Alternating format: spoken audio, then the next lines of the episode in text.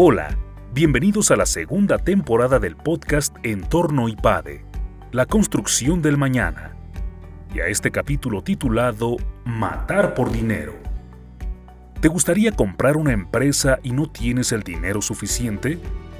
No te preocupes, puedes hacer una compra apalancada. Sin embargo, hay que tener cuidado. Tal vez esta compra puede dañar no solo a ti, sino a todos los empleados, proveedores y clientes de la empresa. En este episodio el profesor José Elías González Rogel, del área de Dirección Financiera, reflexiona sobre un caso de ética en los negocios inspirado en el libro Matar por Dinero del doctor Carlos Rosell.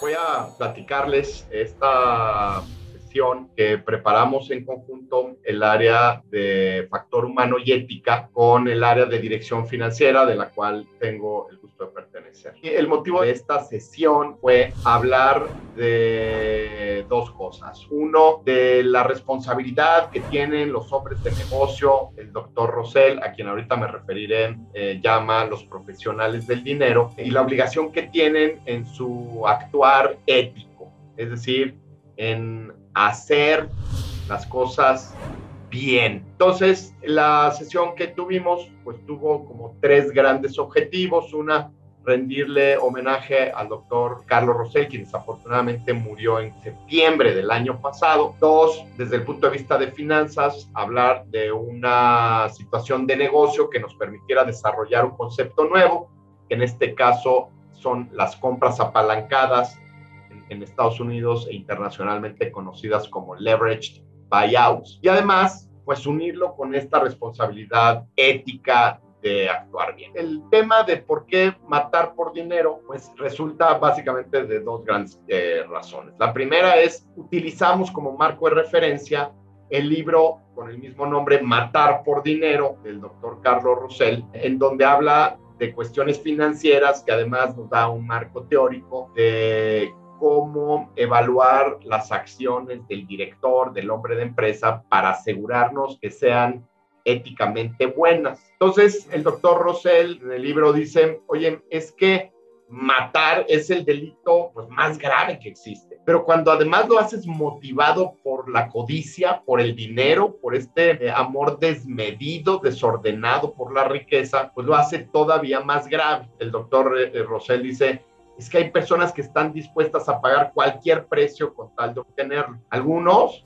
incluso dispuestos a matar. Entonces, en esta sesión utilizamos el caso de Colchones Príncipe, en el cual afortunadamente nadie muere, nadie mata a nadie, pero que plantea una situación de negocio, pues que nos sirvió como referente para evaluar si con ciertos criterios, con ciertos principios, si el actuar del director era éticamente correcto y además pues desde el punto de vista financiero nos permitía desarrollar este concepto de las compras apalancadas. Si hubiera que resumir en una sola frase el objetivo de esta sesión de matar por dinero, ética en las finanzas, pues fue usar la historia de Colchones Príncipe para, por un lado, desarrollar el concepto de las compras apalancadas o leverage buyouts y segundo, para evaluar la moralidad en las acciones de los hombres de negocio a la luz pues de estos vicios, sin duda el más evidente, eh, la codicia, que es este amor desmedido por el dinero. Entonces, pues en esta historia se planteaba eh, un poco los antecedentes de Colchones Príncipe, en donde a grandes rasgos es una empresa que llega a rescatar un director de muy joven que logra darle la vuelta en muy pocos años de números muy rojos, en pérdidas, en apalancamiento, etcétera pues le da la vuelta, incrementa las ventas de, manera interesantísima, las ventas en unidades de colchones se van al cielo, espectacular en muy poco tiempo, reconfigura el sistema de producción, etcétera. Le llega la crisis del 95, reenfoca la estrategia de la empresa, lo hace estupendo, continúa el crecimiento y a los 36 años de edad, pues de haber dirigido esta empresa 12 años, es decir, le confían la decisión de dirigir esta empresa a los 24, a los 36 le dan el mandato de vender la empresa. Y entonces, pues en su cabeza está esta idea de que uno, nadie la conoce mejor que él, dos, que es un estupendo negocio y él está confiado en que podría seguirla creciendo. Y entonces en su cabeza está esta posibilidad de comprarla él. Y entonces pues de entrada los participantes identifican un conflicto de intereses inmediato, muy evidente. Por un lado, tiene esta obligación de representar los intereses de los accionistas, de los dueños, quienes esperan pues el mayor precio posible, pero por otro lado, desde el punto de vista de un posible comprador, está interesado en comprarla en el menor precio posible. Y entonces eso presenta el primer dilema. Un detallito que se menciona, y lo digo entre comillas detallito, es que Pedro, por el, director de la empresa, el director general proviene de una familia de clase media. Él pues ha ganado como director un sueldo y tal, pero es lejanamente capaz de comprar con sus propios recursos la empresa. Es dicho de otra manera, no tiene el dinero para comprar la empresa. Y entonces se le ocurre esta operación de compra apalancada. Pues lo primero que haré será definir este proceso de compra apalancada, en el cual, de acuerdo al doctor Rosell, pues dice, son estas operaciones en donde una sociedad, llamémosle, le llama sociedad inversora, compra a otra compañía, como en este caso de, de, la sesión fue Colchones Príncipe, que es una empresa ya consolidada en su sector, y esta empresa compra, pues emplea para poder eh, financiar la compra una gran cantidad de deuda. El tema es que esta gran cantidad de deuda será pagada por la empresa que fue adquirida. Entonces, pues esto representa de entrada como un reto, ¿no? Entenderlo como que no es muy claro. Lo explicaré como en, en dos grandes pasos. En un primer paso, una empresa, en este caso el director general, constituye una empresa nueva, pide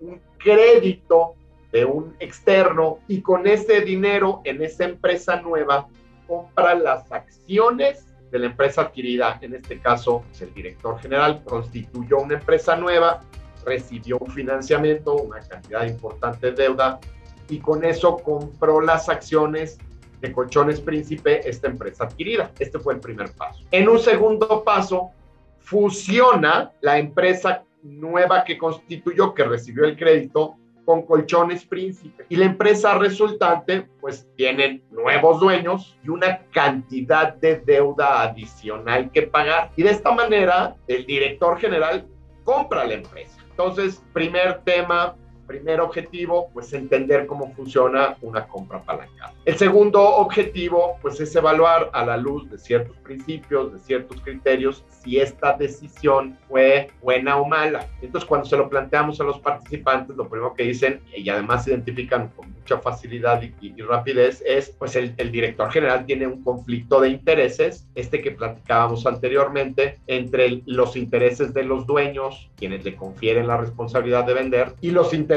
propios como un comprador de la empresa. Entonces en ese momento le planteamos a los participantes, pues sí se concreta la compra. Y se concreta la compra, pero desafortunadamente por algunas malas decisiones y por algunas cuestiones externas, exógenas de mercado sobre las que el director no tenía control, ocho años después la empresa quiebra. Y entonces, pues la quiebra de la empresa se debe de evaluar no solo desde las buenas intenciones que puede tener el acto, la decisión del director.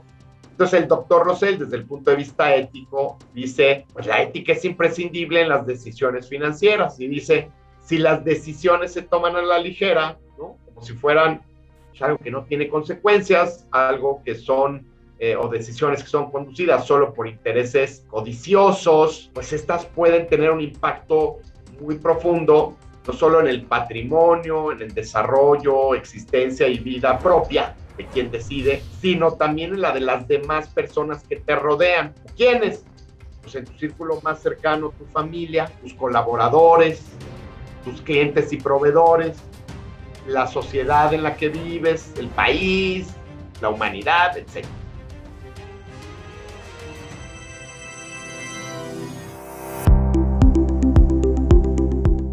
Suscríbete a nuestro canal de YouTube IPADE News Media y visita ipade.mx diagonal blog. Encuentra videos, artículos e infografías relacionadas con el mundo empresarial de la actualidad y no olvides compartir este contenido. IPADE, The World Calls.